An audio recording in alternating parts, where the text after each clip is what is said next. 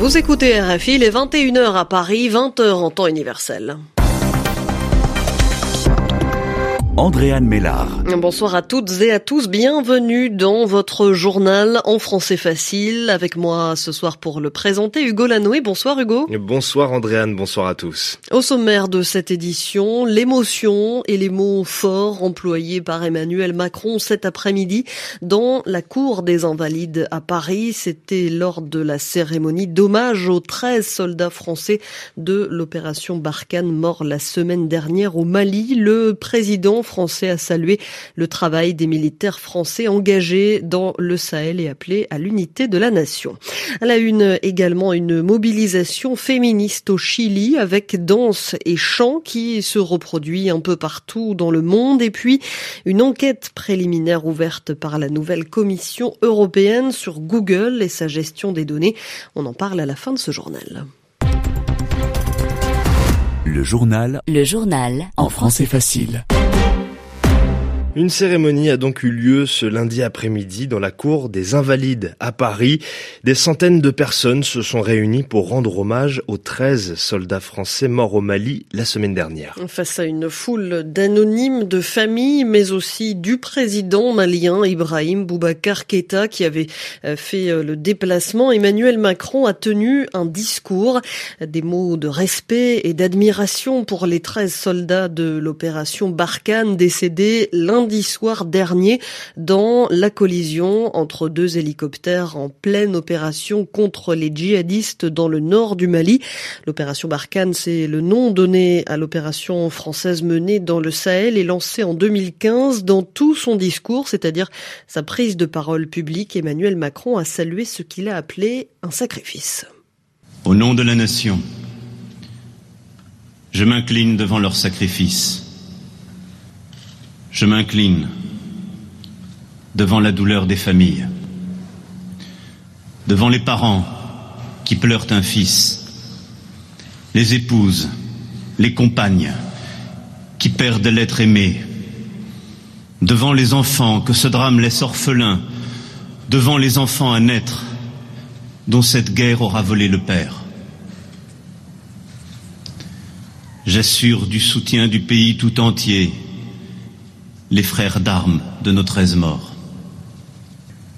Certains sont parmi nous. Tous les autres poursuivent le combat au Sahel. Je redis à tous et à leurs chefs ma confiance. Nous pensons à eux en cette heure où la mission continue, sans trêve aucune. Emmanuel Macron, le président français aux Invalides à Paris cet après-midi, le chef de l'État qui demain se rendra à Londres où il doit assister au sommet de l'OTAN. Donald Trump, lui, est déjà parti pour Londres. Il a décollé aujourd'hui.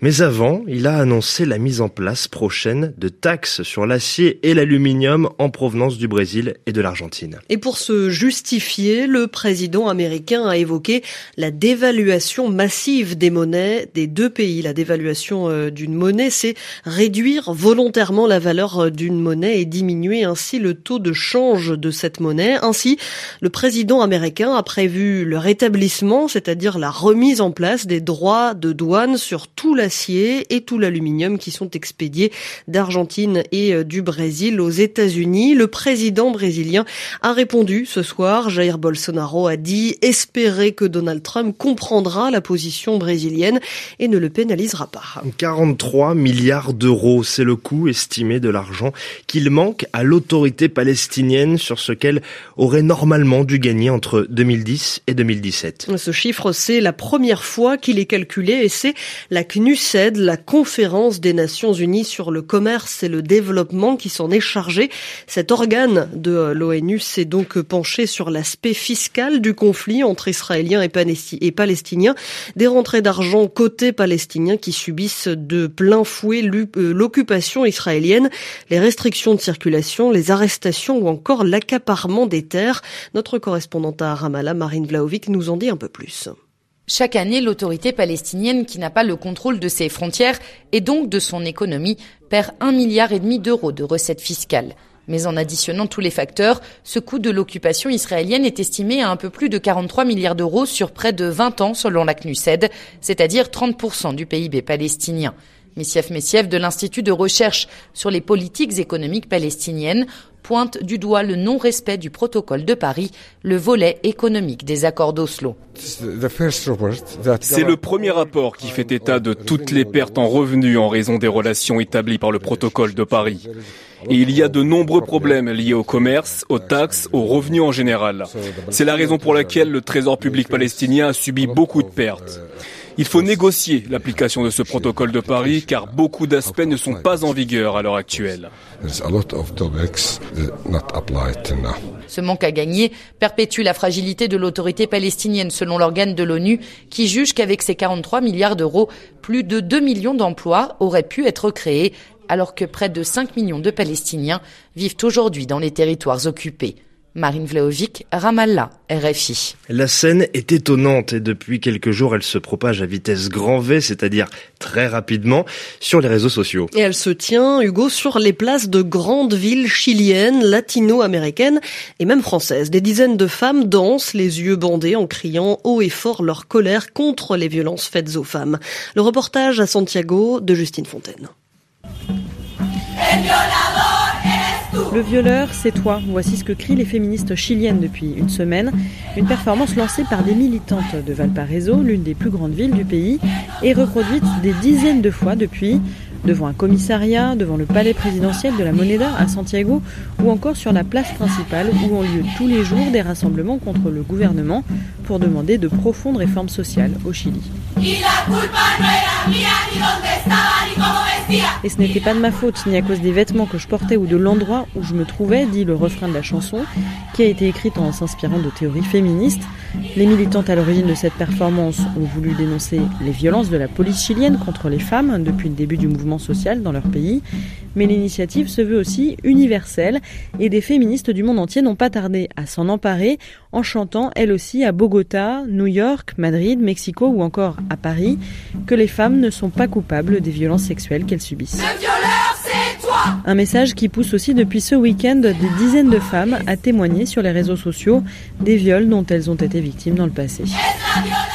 Justine Fontaine, Santiago, RFI.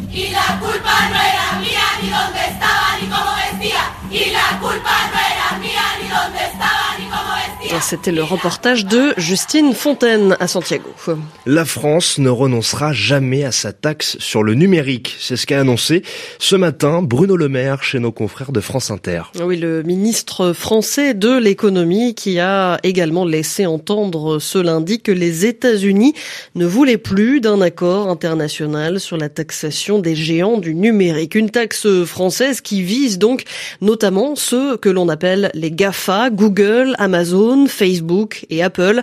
Les GAFA qui sont aussi la cible de la Commission européenne. Google, le principal moteur de recherche mondial et filiale d'Alphabet, fait en ce moment l'objet d'une enquête préliminaire. L'enquête porte sur la manière dont Google collecte et revend les données des utilisateurs européens, notamment à Blajounedi pour des services publicitaires.